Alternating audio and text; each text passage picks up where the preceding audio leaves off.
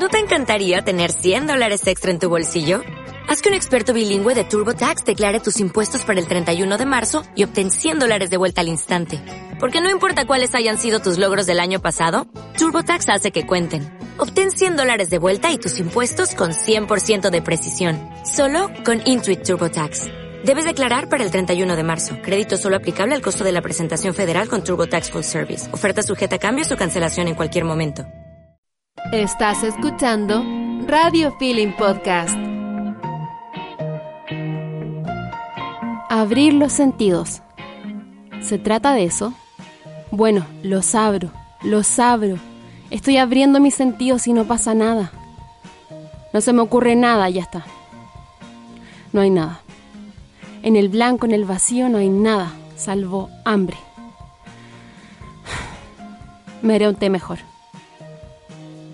Mientras me tomo el té me pongo a pensar en esas veces que no tuve que presionar mis ocurrencias para inventar algo nuevo o para continuar algo que ya estaba empezando, que quería crear y así. Sobre la creatividad y sobre esas ideas que te atraviesan en un momento al otro, en ese momento el menos esperado. Como los sueños, ese espacio lleno de códigos y sensaciones tan orgánico donde ocurren las cosas.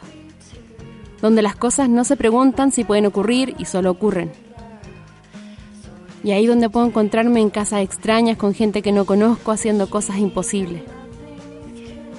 Ser otra persona, conversar sobre otras cosas, transitar en una especie de universo paralelo sin miedo de quién soy. Se me acabó el té y todavía no tengo idea. Pienso en lo raro que están los tiempos, en lo intenso que ha sido la revolución, en lo que ha incubado en mí en esta pandemia que solo hiberna nuestra fuerza para salir a gritar más fuerte cuando todo esto acabe. ¿Acabará? Estoy muy decepcionada del futuro. He estado reafirmando la idea de que cuando niña soñaba mucho más el estilo supersónicos y siento que estamos en un mundo picapiedra con internet. Todos estos pensamientos rondando mi cabeza y las ganas de crear intactas pero desconectadas. Así paso varios días de mi vida.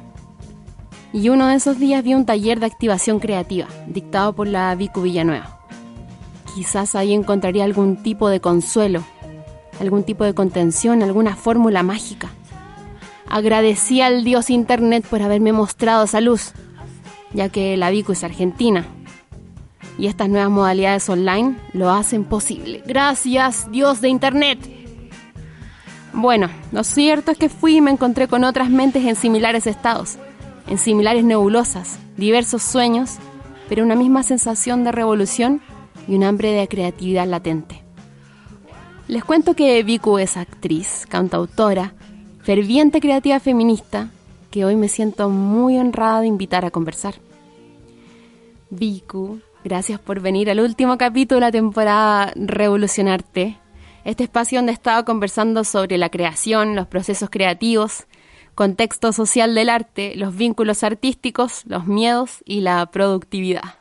Qué lindo todo eso que, compartiste recién, me encanta y me encanta eso, habernos conocido a través del Dios Internet. Dios Internet. que nada, yo la verdad es que el taller lo iba a hacer presencial acá en Buenos Aires, en, y nada, se transformó ante mis ojos todo. Eh, digo, no quiero caer en el discurso medio, medio capitalista, falopa, de decir que la crisis es oportunidad y bla, pero en este caso lo fue porque me permitió conectar con, bueno, con vos, con un montón de gente de un montón de lugares que no son Buenos Aires, que me parece mucho más interesante que hacer un encuentro. Digo, abrió una puerta que no se me había ocurrido a mí honestamente y estoy muy agradecida por eso. Cuéntanos un poco como para quienes no saben, ¿de qué tratan los talleres de activación creativa? Activación creativa es un proyecto que, mm, que fue mutando con el tiempo, o sea, recién ahora me queda más claro qué es el taller y de qué se trata porque nació la verdad de una inquietud muy, muy, digamos, urgente. Yo trabajaba hace unos años en una oficina Em, y estaba, bueno, nada, con la creatividad súper frenada, no estaba pudiendo sentarme a mm. escribir, estaba tratando de sacar las ideas para afuera, que es algo que siempre me salió con cierta facilidad. Y en ese contexto de oficina, de trabajo de todo el día, de, de viajar una hora de ida y una hora de vuelta, estaba bastante bloqueada. Entonces lo que se me ocurrió hacer fue, esto fue en 2016, hacer un posteo en Facebook preguntando si a alguien más le pasaba. Y obviamente enseguida me contestaron muchas personas que sí. Eh, entonces se me ocurrió, yo en ese momento vivía en una casa cultural que se llama Casa Fraga en Chacarita, eh, acá en Buenos Aires. Y bueno, se me ocurrió proponer ese espacio de taller, encontrarnos una vez por semana a ver qué pasaba con esa inquietud. Y bueno, nada, a partir de ahí fue meterme en un universo de, de un montón de cosas distintas, desde responsabilidades, digamos, como tallerista, hasta eh, lo que es trabajar con grupos, em, lo que es también ponerse en el rol de, de guía, porque yo no sé qué es la creatividad, digo, yo no estoy dando este taller desde el saber o desde el ser una experta, sino al contrario, estoy como buscando ahondar en la pregunta y ese es un lugar súper desafiante para pararse. Qué genial. ¿Y con qué te has encontrado como de, de, vuelta? Porque, claro, como yo también hago talleres donde se abren instancias más que uno, es decir, yo sé, es como, a ver, preguntémonos cosas, ¿cierto? Como, ¿con, qué, con, qué, ¿Con qué te has encontrado en, en, este trayecto, en este camino? Mira, el primer taller, que fue el de 2016, que ese sí lo hice sin ninguna preparación, fue completamente espontáneo. Lo que me pasó en ese taller es que la realidad es que me sentí un poco abrumada por la cantidad de cosas que se movieron, porque me di cuenta, lo cual ahora ya lo sé con un poco más de, de experiencia, pero en ese momento no me lo imaginaba, que cuando se se entra en el terreno de explorar la creatividad y los bloqueos, hay un punto en el que dejamos de hablar solo de creatividad y estamos hablando de un montón de cosas. Estamos hablando de nuestra experiencia en la sociedad, de cómo, digamos, nos han eh, herido comentarios de otras personas, mandatos externos. Estamos ahondando en algo súper profundo que no se sabe para dónde va a disparar. Y en ese taller de 2016 me vi varias veces en situaciones de una intensidad emocional muy grande, que si bien me encanta, también hay un punto en el que me asusta, como a, toda persona, ¿no? Como cuando salís de la zona de lo que mm. conoces mm. y entras en algo que no, que no entendés bien cómo funciona o cómo manejar. La realidad es que en ese momento tomé una pausa del taller después de la muestra de fin de año y por un par de años no lo volví a proponer porque sentía que eso, como que había despertado un, kraken y había como mucha información de golpe y dije, bueno, tengo que ver qué me pasa a mí con todo esto para poder eh, guiar ese taller. Y bueno, el año pasado me empecé a poner el... Me empezó a aparecer de vuelta la idea, como medio que lo había dejado ir, pero viste que cuando dejas ir algo, eh, eso, si tiene que volver, vuelve, y efectivamente volvió. Y me empezó a, resonar mucho esto de qué es la creatividad, qué es... Eh, cuáles son los bloqueos que enfrentamos a la hora de querer crear en este mundo, digamos, porque también me atraviesa mucho el contexto. No, no es un taller de creatividad despojado de contexto, digamos, es un taller de creatividad de, bueno, cómo hacemos en esta sociedad con lo que nos pasa, con lo que nos atraviesa, lo que nos oprime, eh, etcétera, para crear en ese contexto, no hacer de cuenta que ese contexto no existe. No existe, eh, exactamente lo cual lo pone en un lugar muy, muy complicado porque, bueno, yo no soy ni socióloga ni psicóloga, yo estudio, soy estudiante de arte, o sea, viene desde un lugar muy sensible toda la propuesta del taller. Eh, pero creo que ese es el valor también que, que siempre con esta propuesta me he encontrado con gente con una búsqueda muy genuina de, de, desbloquear su creatividad y de activar su creatividad. No, no me ha pasado que caiga alguien que lo que quería era, no sé, escribir mejores mm. guiones de publicidad, ponerle, que igual tampoco lo juzgo, digo, la creatividad es para, lo que para todos. Pero digo, siempre que hay gente que tiene una búsqueda muy intensa, muy genuina. Entonces, y bueno, me han dicho también como que de alguna forma lo que yo propongo resuena con, con gente que tiene esa búsqueda más artística, quizás desde un lugar más sensible, no tanto desde un lugar de productividad o de querer eh, digamos, ganar dinero con la creatividad, que es otro tema. El taller de activación creativa se centra mucho en cómo nos adueñamos, cómo permitimos el flujo de esa expresión sensible, que puede ser artística o creativa. También la palabra eh, es complicado porque todas las palabras tienen muchas connotaciones, pero bueno, es, es, eso que está como entre el arte y la creatividad y que es expresar algo que necesitas expresarlo de esa manera creativa porque si no se queda adentro y te bloquea. Así que, bueno, va un poco por ahí. Me surgieron como dos ramas de, preguntas. Uno, eh, esto como de estar en un espacio de contención eh, con un grupo de, personas como que van sintiendo, ¿cierto? Y, que van creando y que uno, uno está ahí un poco como, como mediador de una instancia, más que nada. Eh, y de hecho, en el primer capítulo de, de Revolucionarte, conversé con una terapeuta de flores que hacía un tarot de las flores ilustrado. Entonces, como Qué lindo. mezclando el arte y la terapia, un saludo para mi querida Ana Tortuzar. Siento que volvemos a, conversar sobre cómo eh, terapea en el fondo la instancia artística y la, la instancia colectiva. Sí, es, es complejo porque también yo, digamos, yo he ido a, a muchas instancias terapéuticas, desde psicóloga hasta, sí, como apertura de chakras, flores, tarot. Eh, he hecho, digamos, he buscado muchas herramientas para sanar mis propias cuestiones mediante la terapia. Entonces verme de ese otro lugar, o sea, desde el lugar de facilitadora de la instancia terapéutica, eh, bueno, no es lo que yo, no lo tenía en mis planes, digamos. como que no es que arranqué el taller con eso en mente, sino que se me presentó como, bueno, si querés hacer esto vas a tener que de alguna forma aprender también a, eh, a eso, a ser una mediadora, porque no se puede controlar a veces lo que sale cuando se entra en ciertos lugares. Eh, ha pasado de, no sé, desde... Me acuerdo en ese primer taller que yo encima era más chica, yo ahora tengo 25, en ese momento tenía creo que 20. Nada, me faltaban vivir un montón de cosas. Seguramente ahora también me faltan, pero en ese momento muchas más. Eh, y nada, de golpe por ahí ver a alguien que, que, no, que, o sea, no saber qué decirle, no saber cómo, cómo contenerle, ¿no? Como, ¿qué hago? Te abrazo, te, te pido que, que, te vayas por tu propio bien. O sea, no sabía en absoluto cómo hacer cuando, cuando irrumpía por ahí una emoción como el llanto o como el miedo.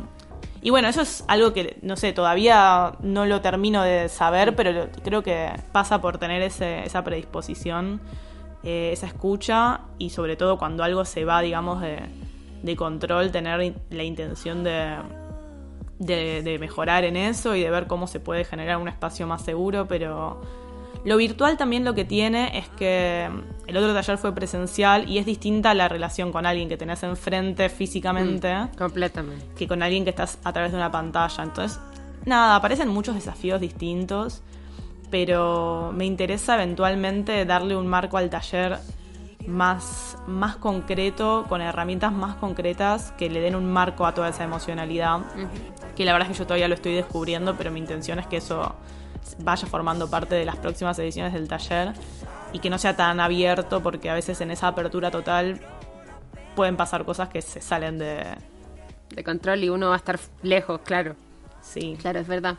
Y lo otro que me, también me salía ahí como rama de, la, de lo primero, en el fondo es el contexto de revolución, pues nosotros estamos en Chile viviendo como una súper fuerte revolución, un súper fuerte despertar desde octubre, eh, y que ahora está como durmiendo, pero así como que quiere estallar en cualquier momento, en cualquier momento. Súper latente ahí. Y súper latente, entonces también quería saber, y ustedes también están, yo siento que en el fondo el mundo está, y, Sudamérica ha estado como con, varias con varias revoluciones súper intensas y en Argentina una súper intensa. Entonces, ¿cómo, cómo se instaura ese contexto revolucionario dentro de ti y dentro del arte en tu entorno, como desde ese lugar? Bueno, ese es un tema que me apasiona un montón Em, la intersección también entre, entre activismo, el mundo exterior y lo sensible. Eh, y está buenísimo hablarlo desde el contexto latinoamericano porque, mm. nada, justo dos de los países donde más hubo el año pasado así revoluciones, que fueron Chile y Bolivia, son países que siento súper cercanos porque fui, o sea, estuve tiempos... En Chile yo la verdad es que tengo mucha gente que quiero un montón porque fuimos en un momento con mi banda Dúo Microcentro eh, a hacer una gira por todo Chile. Y nada, conocimos gente como que nos escribían por Twitter y por ahí ir y como que conocí un, un Chile muy personal, ¿no? Como que y pensé en todas esas personas todo el tiempo, obviamente, no porque, por una cuestión de que me atravesó muy personal y de mucho dolor también, de decir, ¿qué hago? Tengo que, o sea, como estoy tan lejos. Y acá en Argentina, de alguna forma, lo que pasó el año pasado fue muy distinto a lo que pasó en Bolivia o en Chile, porque acá de alguna forma tuvimos elecciones no hubo así una cuestión tan revolucionaria, sino más bien como un cambio de gobierno. Pero bueno, todo eso, eh, toda esa impotencia también de decir estoy lejos, no puedo hacer nada, eh, lo único que puedo hacer es visibilizar, eh, escuchar, eso, amplificar, ponerse en el lugar de amplificar las voces de las personas a las que está atravesando esa situación, que creo que se traduce a todas las problemáticas, digamos, más allá de, territorialidades, también a ahora con las cuestiones antirracistas o, o con, no sé, con cualquier tipo de activismo o de, o de lucha, muchas veces nos encontramos en el lugar de, bueno, acá no me corresponde decir realmente nada o me corresponde solamente amplificar. Y creo que ahí hay un desafío para, para el arte, porque veo mucha gente también, ejemplos de, no sé, personas a las que no les atraviesa algo, pero que hacen una pieza artística hablando de eso. Y muchas veces está bueno y muchas veces no. O sea, creo que no hay una regla clara de cuándo está bien traducir algo en arte y cuándo no. Digo, a veces hay gente que hace, por ejemplo, una, un, como que un varón cis haga una canción sobre feminismo y no necesariamente para mí per se eso va a estar, va a ser desubicado, digo. También hay expresiones válidas que se hacen por el arte que, que son lo que esa persona quizá necesita decir. Muy distinto es cuando esa canción la querés utilizar para ganar dinero o para ganar visibilidad. Creo que ese es el problema, no el arte. O sea, nunca me parecería mal que alguien exprese en una forma artística sensible eh, inquietudes de una lucha que quizás no le corresponden o no le atraviesan. Ahora, en el momento en el que vos mostrás eso en internet y lo compartís y decís, mírenme, miren lo que hice, ahí es donde se vuelve o se puede volver problemático, porque es como, ¿por qué estás llamando la atención vos con algo que digo, el problema no es que, lo, que, se exprese esa emoción, ¿no? De forma artística, sino en el entramado de, me gustas y de del algoritmo de Instagram, como estar ocupando espacio muchas veces con una voz que no es la voz que necesita ser amplificada en esa situación, creo que ahí está el problema de ciertos de ciertas expresiones artísticas de, de, militancia o de lucha. Pero creo que es un tema súper complejo y que en definitiva siempre me parece mejor que las cosas se expresen vía arte que vía violencia o cualquier otro tipo de, no sé, complicados. No sé si me hice entender. No, claro que sí. Creo que el arte siempre está vinculado a un contexto y a una posición política en todo su proceso, tanto externo como interno. Como por ejemplo ahora, que estamos como en este extraño momento del mundo, estos capítulos extraños de Black Mirror que están ocurriendo. Total. Eh, donde nos tuvimos que ir hacia adentro, obligados los que podemos, por supuesto, porque hay gente que no puede ir para, para ningún lado, digamos. Y siempre está latente para mí esa, esa preocupación, pero como hablando desde la creatividad, desde, desde lo interno, como desde la hibernación, desde ocultarse y desde buscar dentro de sí, eh, cuéntame un poquitito ahí cómo, cómo transitan tus días, tu mente, tus espacios creativos, cómo, cómo, cómo has vivido este, esta etapa. Es un, desafío, pero la verdad es que yo ya venía antes de esto incluso haciendo una introspección muy fuerte, sobre todo por todo esto, todas estas, estas cuestiones que fueron saliendo a la luz el año pasado de distintas revoluciones, luchas eh, que por ahí no me tienen a mí en el centro, como si por ahí cuando la conversación más estaba enfocada al feminismo. Ahí sí me sentía cómoda escribiendo canciones, ¿no? Porque, o escribiendo canciones y mostrándolas. Tengo una canción que se llama Super Guerreras, que es muy del feminismo y de mi experiencia con el feminismo. Y con eso, eh, bueno, nada, sentía que mi voz era necesaria y que me, sentía cómoda, digamos, expresando lo que tenía para expresar. Pero a medida que se complejiza también la conversación, a mí me resultó incluso más, más necesario llamarme un poco a silencio. No solo como, como artista, digamos, pública, sino también como ciudadana de Internet, de las redes. Digo, hace mucho me vengo preguntando cómo, cuál es el rol de mi voz en esta conversación. Em, ¿Qué tengo para decir? ¿Tengo algo para decir o mejor escuchar en este momento e incorporar en vez de salir a decir nada? Porque a veces también Internet tiene eso que te fuerza todo el tiempo a decir cosas que en realidad no estás diciendo nada y es como solo ruido, tipo. y no quería caer en esa, o sea, eh, porque no me representa, porque no, no sé, no. Entonces también ya venía de un periodo bastante introspectivo antes de la cuarentena, muy de compartir y de visibilizar, pero no por ahí pasármela subiendo yo canciones, porque eso, también a veces como artista incluso necesito escribir canciones para mí y para escucharlas yo y para, para entenderme lo que me pasa en mi cabeza, más que para subirlas a internet. Em, y bueno, y ahí también entró activación creativa como, como una herramienta de, de, conexión, porque dije, bueno, quizás en este momento lo que yo necesito hacer no es escribir canciones y contar lo que yo pienso, sino generar espacios colectivos donde se puedan eh, intercambiar visiones, donde se puedan intercambiar eh, experiencias y correrme un poco del lugar en el que te pone también YouTube o Instagram de, protagonista, de usar el micrófono, como para compartir esa, esa plataforma, ¿no? Entonces ya venía muy en esa y la cuarentena la verdad es que me, solo me amplificó lo que ya venía atravesando. Eh, y bueno, también una cosa que estuve haciendo últimamente fue en, en mi canal de YouTube hacer entrevistas a activistas o personas que, eso, como que digo, de esto yo no creo que pueda hablar, pero sí entiendo que tengo una cantidad de seguidores y una plataforma que tampoco se beneficia del silencio. Entonces creo que lo mejor que puedo hacer es abrir el espacio e invitar a distintas voces. Y bueno, activación creativa es un poco eso, pero más orientado a la creatividad, que es como mi terreno de mi agua en la que nado. Eh, y sí, la verdad es que fue muy, muy, muy loco como justamente el taller terminó transformándose en algo virtual cuando que eso sucedió exclusivamente por la cuarentena, porque quizá no me hubiera animado todavía a hacerlo virtual.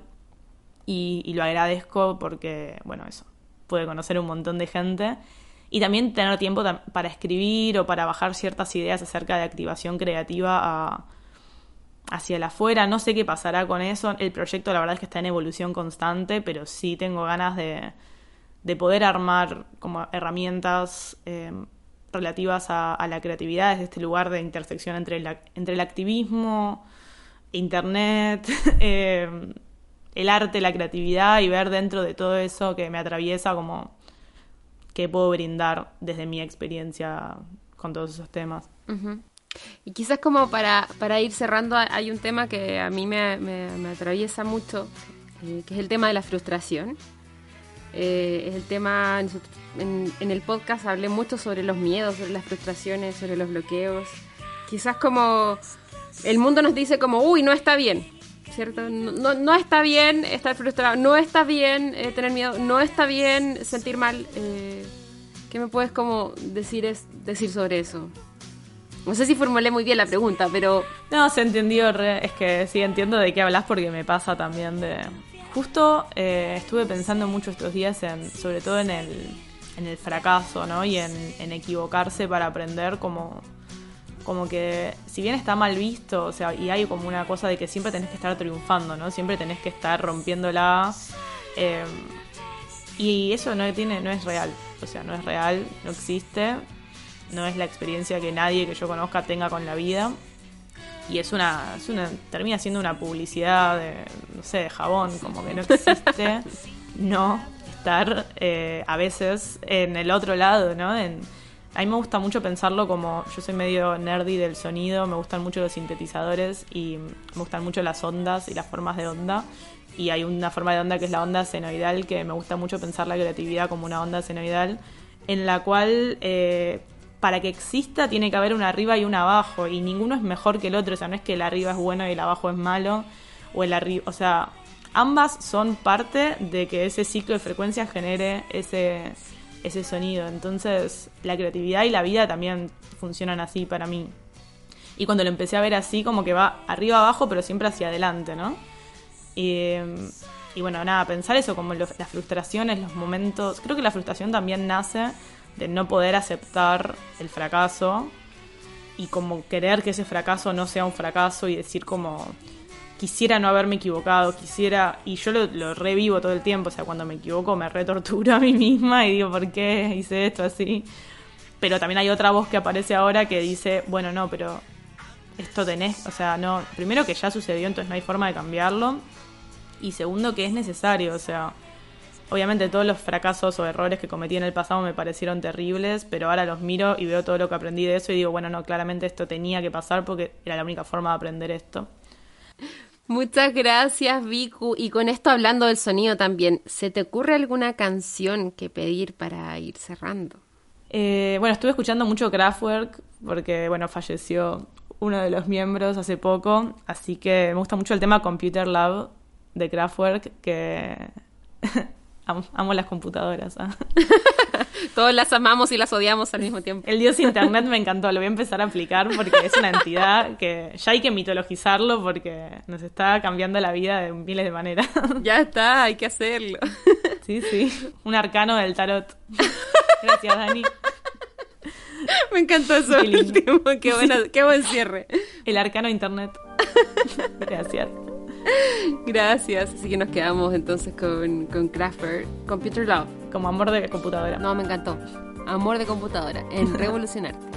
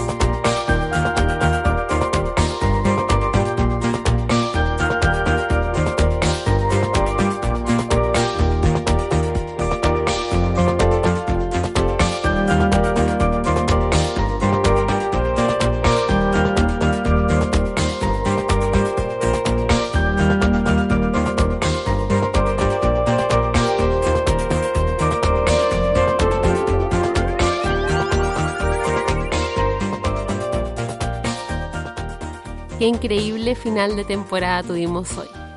Terminamos hablando en un puro capítulo las cosas que estuvimos conversando durante ocho sesiones. Sobre el arte, sobre la creación, sobre las frustraciones, sobre el proceso colectivo, sobre el activismo, sobre la revolución y sobre todo desde el proceso interno de enfrentarnos con todo esto que siempre estamos en contexto. Quiero agradecer a todos quienes fueron parte de las hermosas conversaciones, a quienes escucharon, a quienes colaboraron, a quienes se motivaron y a quienes estuvieron siempre pendientes. Se está cocinando la temporada 2, no se desesperen. Voy a estar subiendo también una playlist con todas las canciones que estuvimos escuchando Ahora les comparto lo que escuchamos hoy día. Ashes to Ashes de Warpaint, Huracán de Vicu Villanueva, Running Up the Hill de Kate Bush, Orbitando de Los Encargados, Pájaro Azul de Rubio, Publicita Mesta de Vicu Villanueva, Super Guerrera de Vicu Villanueva, Mírame solo una vez de Cristianes, Computer Love de Kraftwerk, y ahora los dejo con una canción de nuestra increíble invitada. Nosotros de Vico Villanueva. Nos vemos en una próxima temporada. No se la pueden perder. No se olviden de seguirme en las redes como Revolucionarte Podcast. Un abrazo virtual y nos escuchamos prontamente.